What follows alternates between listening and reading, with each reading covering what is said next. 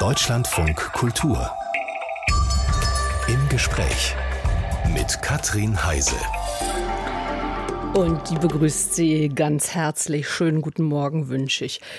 Ich werde jetzt mit einem Künstler über seine Kunst sprechen und das ist immer ein bisschen was Schwieriges, weil Künstler eigentlich möchten, dass Betrachterinnen, Betrachter die Kunst selbst entschlüsseln, dass ihre Kunst selbstredend ist. Aber unser Gast ist Fotograf, er ist Olaf Heine und wir sind nun mal im Radio und wir müssen über ihre Bilder reden und wir müssen wahrscheinlich auch manches erklären. Herzlich willkommen, Olaf Heine. Hallo. Haben Sie Lust dazu, mit mir über Ihre Bilder zu reden? Ähm, zu erklären. Grundsätzlich schon, ja. das ist schon mal eine gute Voraussetzung. Olaf Feiner hat viele prominente Musiker, Schauspielerinnen, Malerinnen fotografiert. Ich nenne mal ein paar Namen. Iggy Pop, Kate Blanchett, Lang Lang, Snoop Dogg, Julian Schnabel, Marius Müller-Westernhagen haben sie porträtiert. Manche auch immer wieder, also mehrfach hintereinander. Wenn Sie jemanden zwei, dreimal fotografieren, also im Laufe eines Künstlerlebens, ähm, ist das immer noch spannend? Es wird mit jeder Sitzung spannender. Ich nenne das Sitzung oder jede, jede Begegnung mit der Kamera eröffnet ja einen Verhandlungsraum, in dem man mit, mit seinem Gegenüber in einen Dialog tritt und über die Dinge verhandelt, über die Dinge spricht, wie man sie darstellen möchte. Und ähm, je besser man jemanden kennt, je öfter man ihn trifft, umso tiefer kann man da eintauchen. Das ist spannend zu hören. Darüber werden wir sicherlich noch mehr erfahren. Ich blättere im Ausstellungskatalog der aktuellen Ausstellung vom Fotografen Olaf Heine.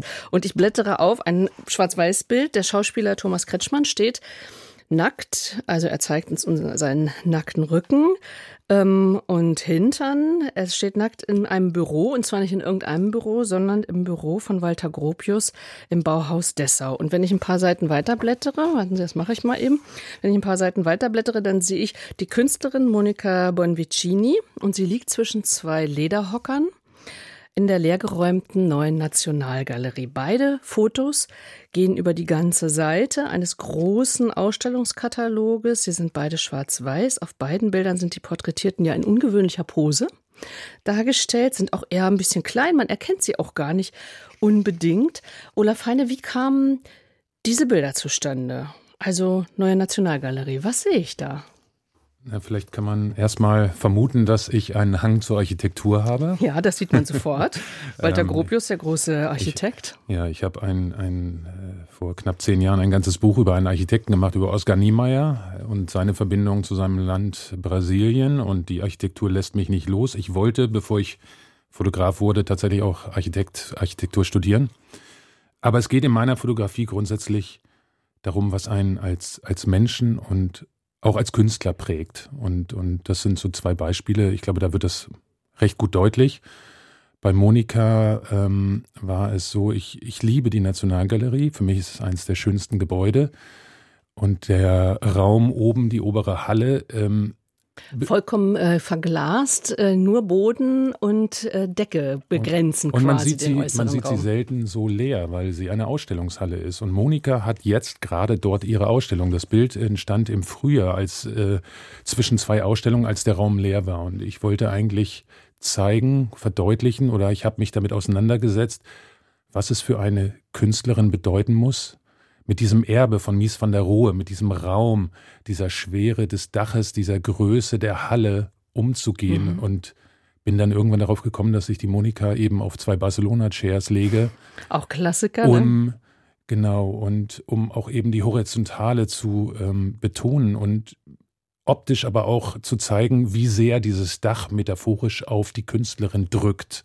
Das, das Gewicht, stimmt. was sie tragen das stimmt. muss. Es ist, es ist sehr, es drückt einen richtig runter. Man merkt oder man kann sich einbilden, der Raum ist äh, riesig, aber da braucht es auch einiges. Also wenn ich jetzt den Hintergrund weiß, den äh, zu bespielen, obwohl sie sieht eigentlich ganz ganz lässig aus, wie sie dazwischen Ja, ich finde auch, sie ist lässig mit der Halle umgegangen. Und wenn man äh, sich Die Ausstellung jetzt, läuft übrigens noch, die läuft noch bis Ende April. Ich kann, sie, kann ich kann sie sehr empfehlen. Ähm, Monika hat das ähm, fantastisch gemacht und äh, sie hat sich diesen Raum zu eigen gemacht und äh, es ist eine sensationelle Ausstellung. Jetzt äh, erzählen Sie mir noch, warum ich den nackten Popo von äh, Thomas Kretschmann im, im Bauhaus sehe.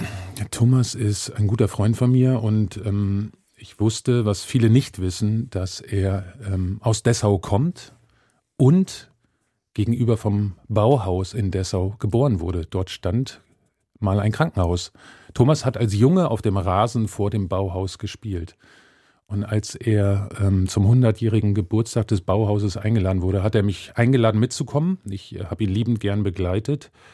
Ich wollte eine Referenz schaffen zu dieser mhm. Geburtssituation. Als wir in diesem Büro standen und er aus dem Fenster sah, in die Richtung von dem Krankenhaus, wo er früher, wo er ge eben geboren wurde, da wollte ich eigentlich eine, eine Brücke schlagen. Und gleichzeitig, wenn man sich mit dem Bauhaus beschäftigt, mit der Lehre des Bauhauses, geht es ja darum, Konventionen abzustreifen, sich nackt zu machen. Ach, deswegen das Nackte, weil das, das habe ich mich nämlich gefragt. Warum naja, und eben, weil er als Baby eben dort auch nackt ja? geboren wurde. Also es sind richtige Geschichten, die Sie erzählen mit einem Bild, also oder eine Geschichte kondensiert in einem Bild. Ist das so das, was Sie auch, was so Ihre Arbeit ausmacht, oder kann man ja wahrscheinlich gar nicht so zusammenfassen? Ja, ich glaube, das müssen andere beurteilen, aber ähm, es geht schon immer um ein Narrativ und es geht um ein Narrativ, was tatsächlich auch in beide Richtungen ähm, wirkt. Also es erzählt etwas über den Dargestellten und es erzählt etwas über den, der das Foto macht. Mhm. In meiner Fotografie geht es darum, Dinge verstehen zu wollen. Ich, ich möchte zu einem Verstehen gelangen und ich setze mich mit Dingen auseinander und versuche etwas davon in die Arbeit einfließen zu lassen. Human Conditions heißt die Ausstellung und äh, das Buchprojekt, also das, was ich habe. Es ist ja auch nochmal was ganz anderes, wenn man dieses Foto beispielsweise, wenn wir nochmal da kurz bleiben, nochmal bei der Monika Bonvicini, die da liegt, unter diesem doch sehr schweren Dach in der neuen Nationalgalerie in Berlin. Wenn man das dann auf einen Meter äh, gezogen sieht, ist das natürlich auch irre, ne? Also so. Ja, das drückt die, es betont die Schwere ja, dieses Gebäudes. Ja, ja, genau.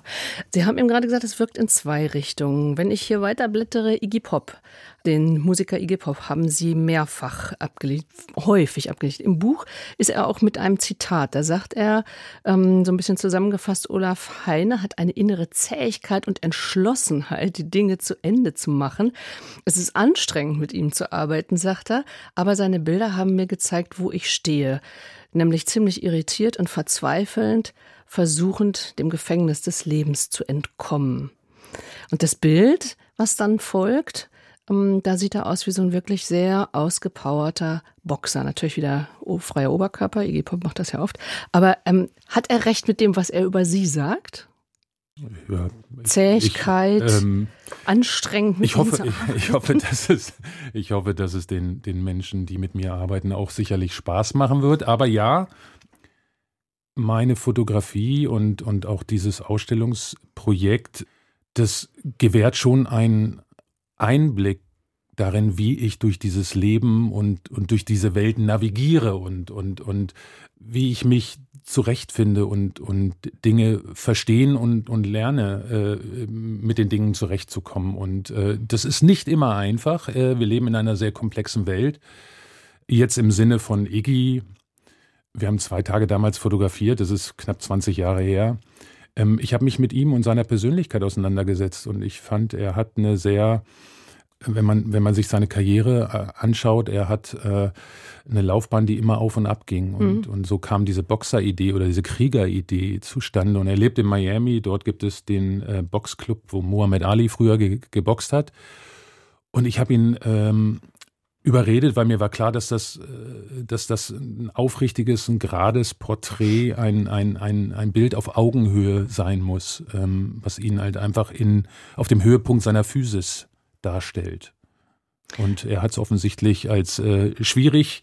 Ja, ähm, ja er, er, steht da ja auch so ein bisschen verdreht und ähm, gut, ähm, mhm. Iggy Pop, wenn man ihn so ein bisschen vor Augen hat, da hat ja ein sehr markantes äh, Gesicht, sehr markante Knall, sehr ausgezerrt, sieht er da schon aus. Mhm. Lustigerweise habe ich ihn heute gerade in der Tageszeitung hier in Berlin im Tagesspiegel gesehen, weil er ähm, Freitag, glaube ich, ein neues mhm. Album veröffentlicht und da ist er mhm. auch abgebildet, 20 Jahre älter, auch mit freiem Oberkörper. Das mhm. sieht natürlich nochmal ganz anders aus, hautmäßig und so weiter.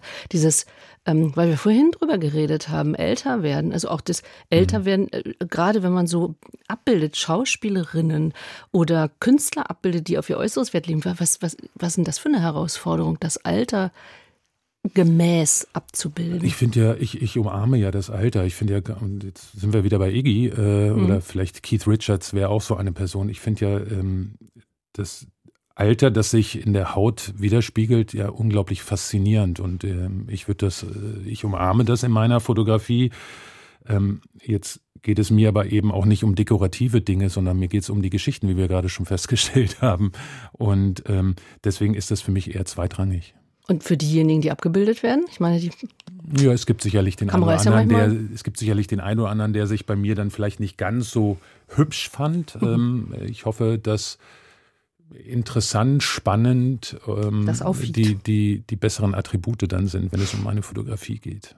Die Ausstellung übrigens, mit der wir jetzt angefangen haben, Human Conditions, ist in der Kamera Work Gallery zu sehen, immer noch bis zum 2. Februar. Sie haben überhaupt viele Musiker und Musikerinnen porträtiert verbindet sie, glaube ich, äh, mit der Musik wahrscheinlich genauso viel wie mit dem Fotografieren oder beziehungsweise die Musik ist schuld, dass sie fotografieren. Nicht ganz, andersherum. Ich, ich fotografiere tatsächlich seit ich acht Jahre alt bin. Wir hatten immer Kameras zu Hause, aber in meiner Teenagerzeit kam die Musik dazu als große Leidenschaft und ich bin in einem kleinen Ort in der Nähe von Hannover aufgewachsen. Da gab es nicht viel außerhalb der Freiwilligen Feuerwehr und dem Fußballverein. Das war nicht ihrs? Ähm, das war äh, Fußball schon, die Freiwillige Feuerwehr überhaupt nicht. Und ähm, ich habe dann irgendwann ganz schnell festgestellt, es muss da noch mehr geben draußen in der Welt. Und ähm, ich habe die Platten verschlungen. Ich habe vor allen Dingen aber auch die Plattencover verschlungen. Ich habe die Texte mhm. gelesen, ich habe mir die Fotos angeschaut und habe da etwas gespürt, äh, was mir von, von dieser Welt da draußen außerhalb der Grenzen meines Dorfes erzählt und äh, habe eine Sehnsucht äh, verspürt und eine Neugier nach dieser Welt und äh, Musik schien mir der Schlüssel zu sein. Und ähm, ich bin dann in jungen Jahren schnell auf die Konzerte nach Hannover gereist und äh, habe Musiker kennengelernt und, und hannoversche Bands auch beziehungsweise niedersächsische Bands. Sie sind äh, 1968 geboren. Mhm. Also zum Beispiel Fury and the Slaughterhouse mhm. haben Sie äh, gesehen und ähm, porträtiert. Mhm. Ähm, Sie haben ja, was heißt aber, wenn ich gesagt habe, gesehen? Also Sie sind auf die Konzerte gegangen mhm. und Sie sind mit Ihrer Kamera auf die Konzerte gegangen? Ja. Oder warum haben Sie das gemacht? Ich war sehr schüchtern. Ich ähm, war unsicher und ich hatte das Gefühl, die Kamera gibt mir eine Daseinsberechtigung und die gibt mir eine Daseinsberechtigung, mich bis an die Bühne vorzukämpfen so. und äh, mhm. mitten im Getümmel dabei sein zu können. Und ich wollte das festhalten. Ich bin immer schon daran interessiert gewesen, wie ähm, was bei diesem kreativen Prozess, egal ob das jetzt Musiker sind oder heute bildende Künstler, was da entsteht, die Energie, der Schaffensprozess. Das da sind wir wieder auch bei der Ausstellung gerade. Human Conditions geht genau, genau darum, ne, um die Inspiration ja, und genau. um das, was, was da geschaffen wird. Also das schon als Jugendlicher haben Sie das versucht rauszufinden mit Hilfe von Fotografie? Ja, ich glaube, ähm, meine Fotografie ging immer schon über die, ähm, über das, das, die schnellen Begegnungen äh, äh, hinaus. Ich, ich wollte dabei sein. Ich wollte Teil dieses, dieses Musikzirkus, dieses Wanderzirkus sein. Ich bin mhm. schon mit der ersten Band, mit der ich zu tun hatte, Terry Hoax hießen die damals in Hannover, ich bin mit denen herumgereist. Das Aber die, die, Sie mussten sie ja ansprechen, das, weil Sie ja gerade sagten, Sie waren schüchtern. Die haben mich typ. angesprochen. Ach, weil Sie sie mit der Kamera da oben vorne äh, gesehen Der Manager, ja, sie sahen mich immer auf den Konzerten und in der ersten Reihe und irgendwann, äh, ich machte gerade Zivildienst, äh, erhielt ich einen Anruf vom Manager und, und der bat mich dann doch mal vorbeizukommen und die Bilder zu zeigen. Grüße gehen raus an Michael Milgis. und also ein wichtiger Stein in ihrer, äh, in ihrer Fotografenkarriere. Dann ja. damals war das aber noch nicht abzusehen. Aber die, sie haben sie dann begleitet auf Natur und haben sie da versucht, dann irgendwie diese, diese Momente festzuhalten. Sie sagen gerade, Sie haben Zivildienst gemacht. Vorhin haben Sie was gesagt von Architektur studiert. Mhm. So, jetzt haben wir verschiedene Stränge, die mhm. Sie als junger Mensch irgendwie begangen haben. Ich habe Abitur gemacht und habe dann eine Ausbildung als Bauzeichner begonnen, weil ich mhm. erstmal praktische Erfahrungen sammeln wollte. Und in dieser Zeit habe ich meine ersten fotografischen, ähm, professionellen Schritte unternommen und wurde mir dann unsicher, ob Architektur noch das ist, was ich machen möchte. Habe dann Zivildienst begonnen also und dann den Entschluss gefasst, direkt nach Berlin zu ziehen. Das war 92 spannende Zeit in der Stadt und ähm, ich habe dann ein Fotografiestudium hier am Lette-Verein begonnen. Da haben Sie dann also die Fotografie auch gesagt, das ist mein Ding. Und diese Künstlerfotografien, Musik, Musikerfotografien, ich habe Fury in the Slaughterhouse zum Beispiel erwähnt. Sie haben dann ja an Magazine wie Rolling Stone und Musikexpress Ihre Fotos verkauft. Das stelle ich mir jetzt allerdings auch wieder ganz schön schwierig vor. Sie waren ja da noch ein No-Name. Ja. Ja. Aber ich glaube, das ähm, ist eine relativ kleine, überschaubare Musikszene in Deutschland, Und dann spricht äh, sich zumindest das rum. damals gewesen. Das spricht sich rum. Und wenn jemand eben auch mit den Bands reist, in diesem Zirkus dabei ist, dann lernt man schnell Menschen kennen. Und bei mir hat sich alles immer ganz organisch, natürlich ergeben. Von Terry Hawks zu Fury, von Fury zu den Ärzten, von den Ärzten zu Rammstein. Mit denen bin ich dann in den USA gelandet und ähm, so gab eins das andere. War das auch Ihre Musik, die Sie gehört haben? Nein, Gar nicht? für mich, ähm, ich, ich unterscheide da tatsächlich, ähm, ich befasse mich mit den Menschen in erster Linie und erst zweitrangig mit deren Werk. Und ähm, ich muss mit den Menschen etwas anfangen können. Das ist für mich Alter, aber wichtig. das finde ich jetzt interessant. Also, weil ich dachte, ähm, also als die Fotos, na richtig, Sie haben gesagt, also Kretschmann ist Schauspieler und, äh, und Sie bilden ihn ab in diesem Büro. Also das hat ich eher dachte, was mit den Menschen zu ja, tun. ich dachte nämlich, dass Sie das Werk verschlingen sozusagen und dann sich irgendwie, nee, also Sie gehen andersrum. Das Werk verschlinge ich auch. Ich, ich, ich re- recherchiere schon sehr viel, ich lese sehr viel, ich höre mir auch die Musik an. Ich muss sie aber nicht unbedingt mögen. Das ist nicht die Grundbedingung, sondern ähm, ich versuche, mich mit der Person auseinanderzusetzen. Und in meiner Arbeit taucht dann ein kleiner Ausschnitt, meine Perspektive auf, die ähm, versucht im Betrachter das Bedürfnis zu erwecken, eben etwas mehr über die Person, auch über die ähm, Grundlagen und Bedingungen und Hintergründe erfahren zu wollen. Ja, dann auch über die Hintergründe, wie die Kunst entsteht. Also Sie haben gerade gesagt, Rammstein haben Sie begleitet äh, in die USA. Und Sie sind dann gleich da geblieben in den USA. Ja, ich habe das als Chance aufgefasst. Ich hatte äh, zu dem Zeitpunkt schon einige Jahre auf dem, auf dem Buckel, wie man so schön sagt, hier in Deutschland. Und ich habe schnell festgestellt, dass internationale Künstler einen in Deutschland nicht wirklich ernst nehmen. Und wenn man Champions League spielen möchte, dann muss man da hingehen, wo sie gespielt wird. Und das war für mich damals entweder London, New York oder Los Angeles. Ich bin in New York gelandet zuerst.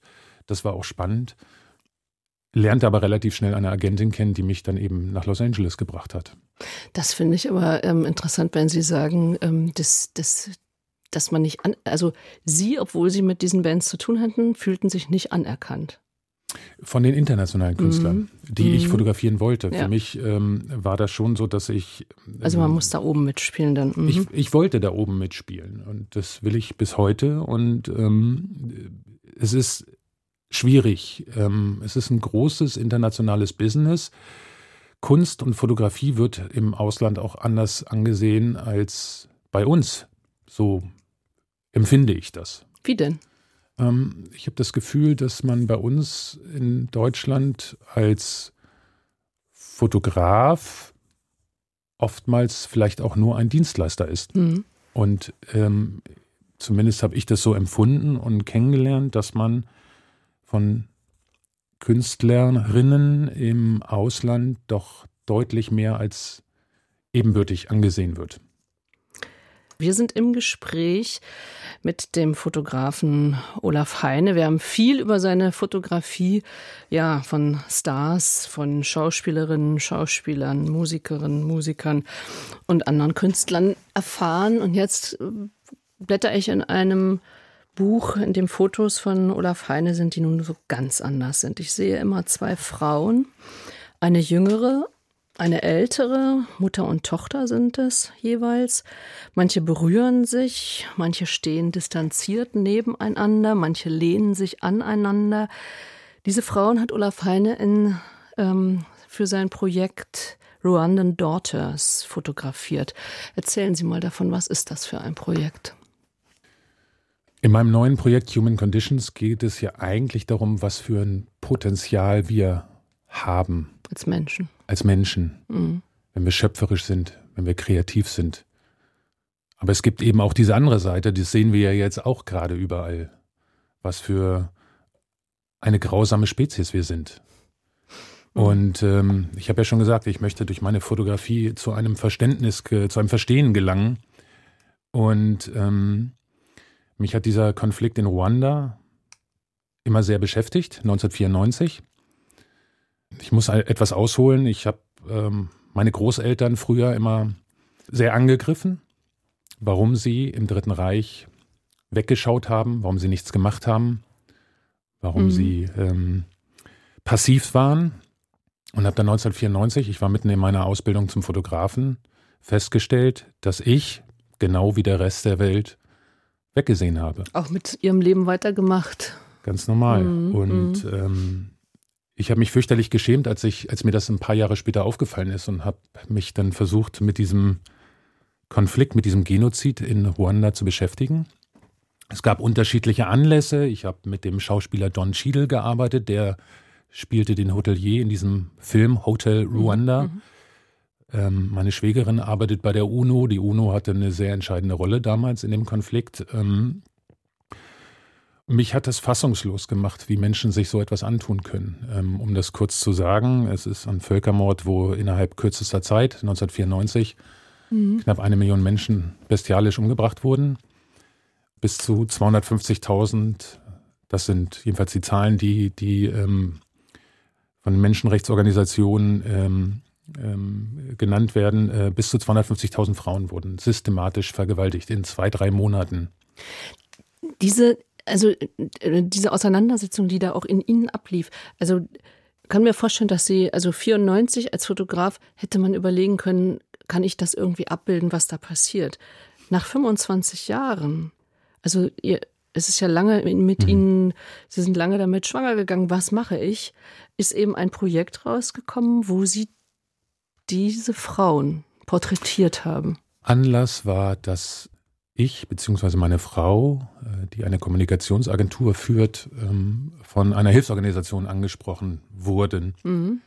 ob wir ihnen helfen, etwas Aufmerksamkeit zu bekommen. Und es ist eine, eine sogenannte Mikroorganisation, die arbeiten, ähm, ich nenne sie jetzt mal die ORA Kinderhilfe hier in Berlin, ähm, die arbeiten mit ganz wenigen Menschen äh, an sehr, sehr vielen Projekten in der Welt und versuchen, Menschen zu helfen. Und als wir sprachen, ähm, stellte sich heraus, dass sie ein Projekt in Ruanda haben und da wurde ich hellhörig und habe ähm, mich ähm, im Jahre 2016 dann sehr lange damit beschäftigt. Ich, ich war mir auch nicht sicher, ob ich als Deutscher, als Weißer ein Projekt in Afrika umsetzen soll. Mhm. Musste dann aber lernen oder ich hatte, hatte gelesen, dass die deutschen Kolonialisten vor dem Ersten Weltkrieg einen unglaublichen Einfluss auf soziale und ethnische Strukturen hatten. Und das setzte sich eben bis in die, bis in die Unabhängigkeit fort. Was aber viel entscheidender war, ich war junger Vater. Mhm. Und als ich mich mit diesen Frauenschicksalen beschäftigte, hat mich das einfach emotional sehr berührt.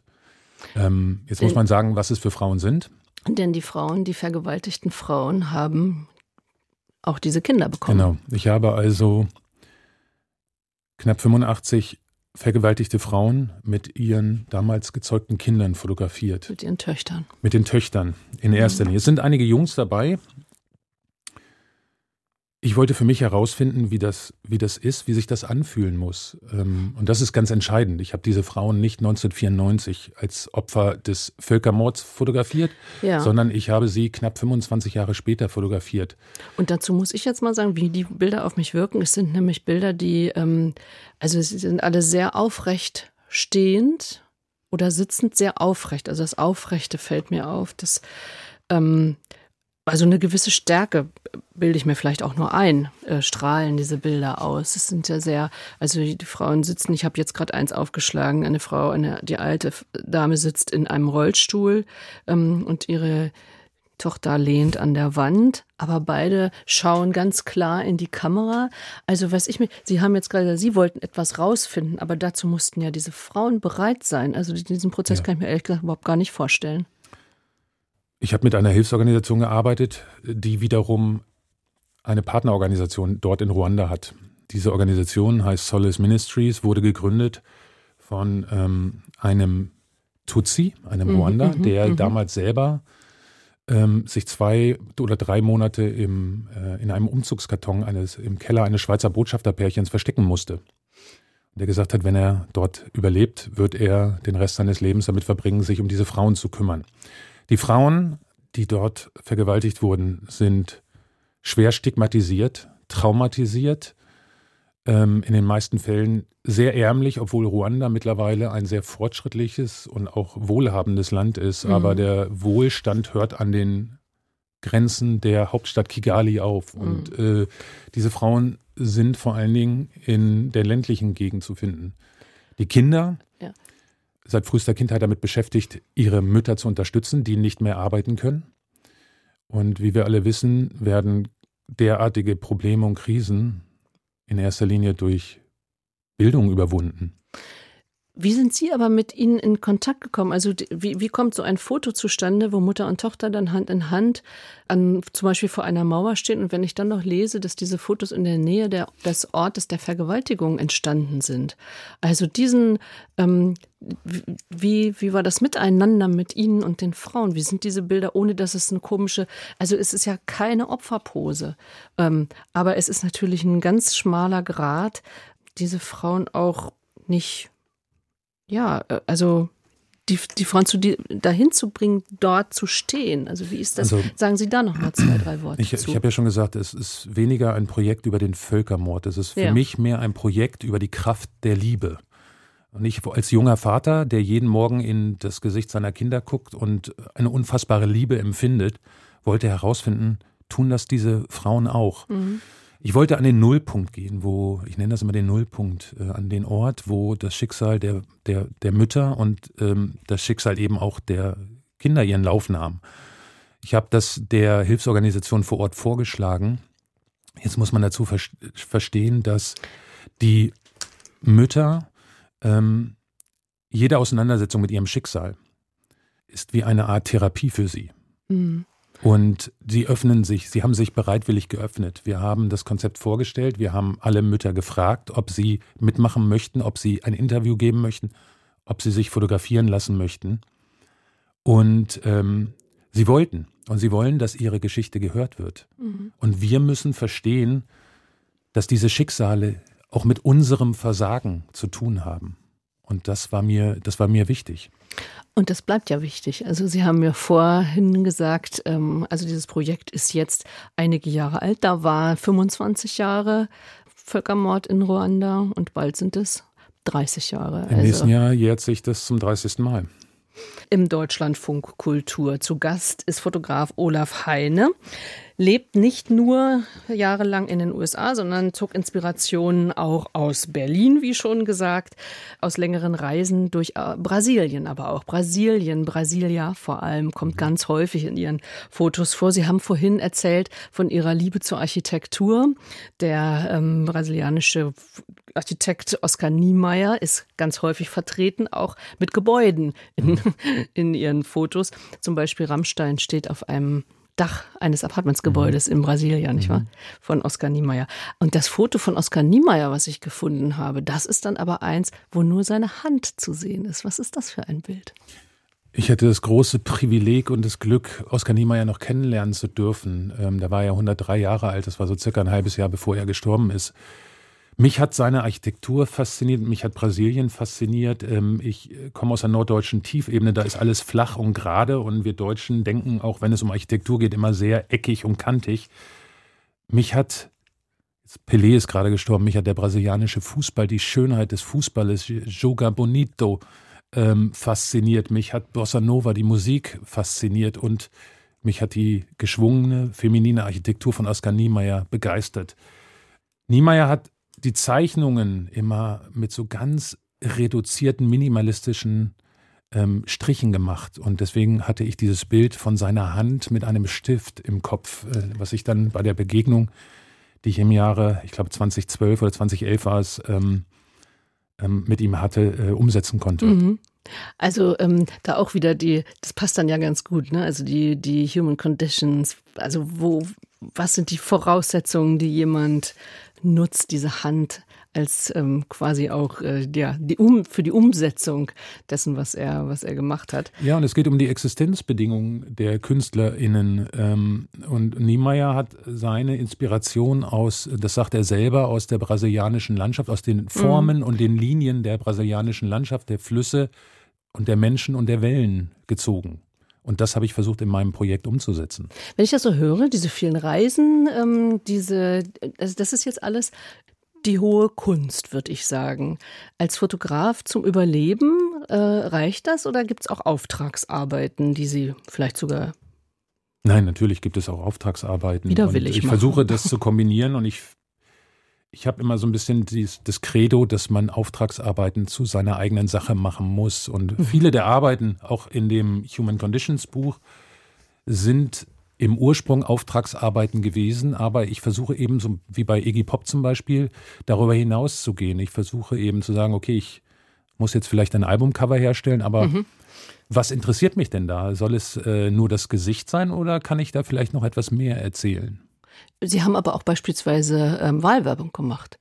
Sie haben für die hab, FDP Ja, ich habe auch mal Wahlwerbung für die FDP gemacht. Da gehe ich, geh ich jetzt wieder auf unser vorheriges Gespräch. Ich muss das nicht unbedingt gut finden, was ich da mache. Ich muss mhm. mit der Person anfangen können. Mhm. Das war zu einem Zeitpunkt, als die FDP nicht im Bundestag war. Ich wurde gefragt. Ich fand es unglaublich faszinierend, dass der Mann, äh, Herr Lindner damals, über jeden Marktplatz der Republik gegangen ist. Und ähm, man hat mir eine Carte Blanche gegeben und hat gesagt, du kannst Wahlwerbung neu machen.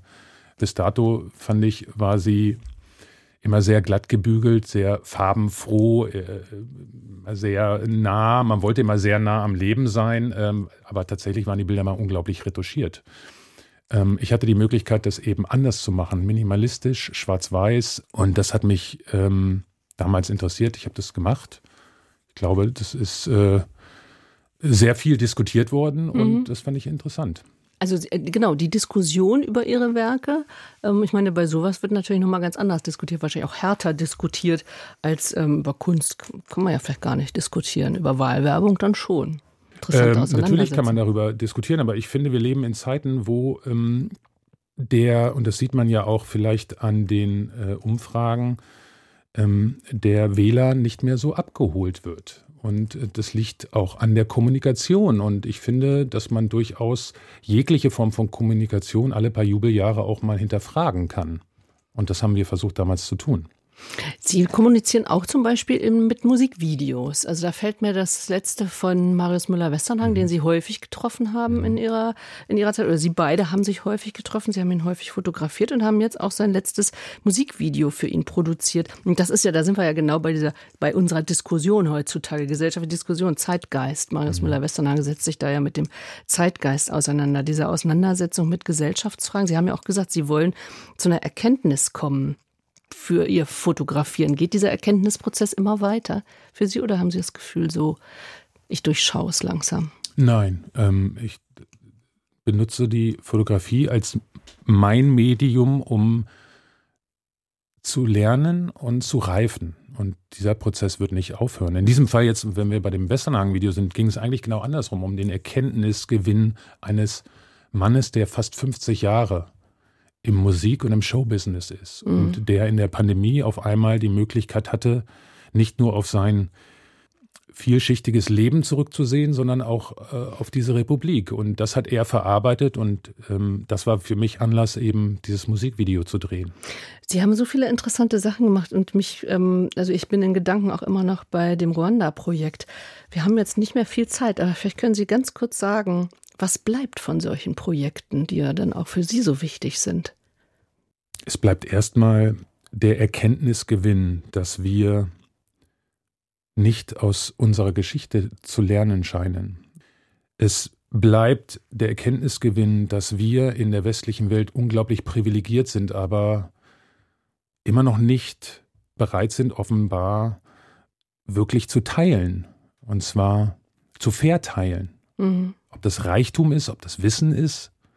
Ich glaube, nur so können wir und ich rede jetzt nicht über Deutschland, sondern über die Welt, nur so können wir wachsen und, und zusammenkommen. Und äh, im Moment scheint es mir, dass wir genau in die andere Richtung gehen. Gedanken hier im Deutschland von Kultur vom Fotografen Olaf Heine, der uns über seine vielen, vielen Projekte erzählt hat, sehr unterschiedlicher Art. Eine Ausstellung kann man noch sehen, Human Conditions hier in Berlin bis zum 4. Februar. Ich danke Ihnen ganz herzlich für den Besuch hier. Ich habe zu danken.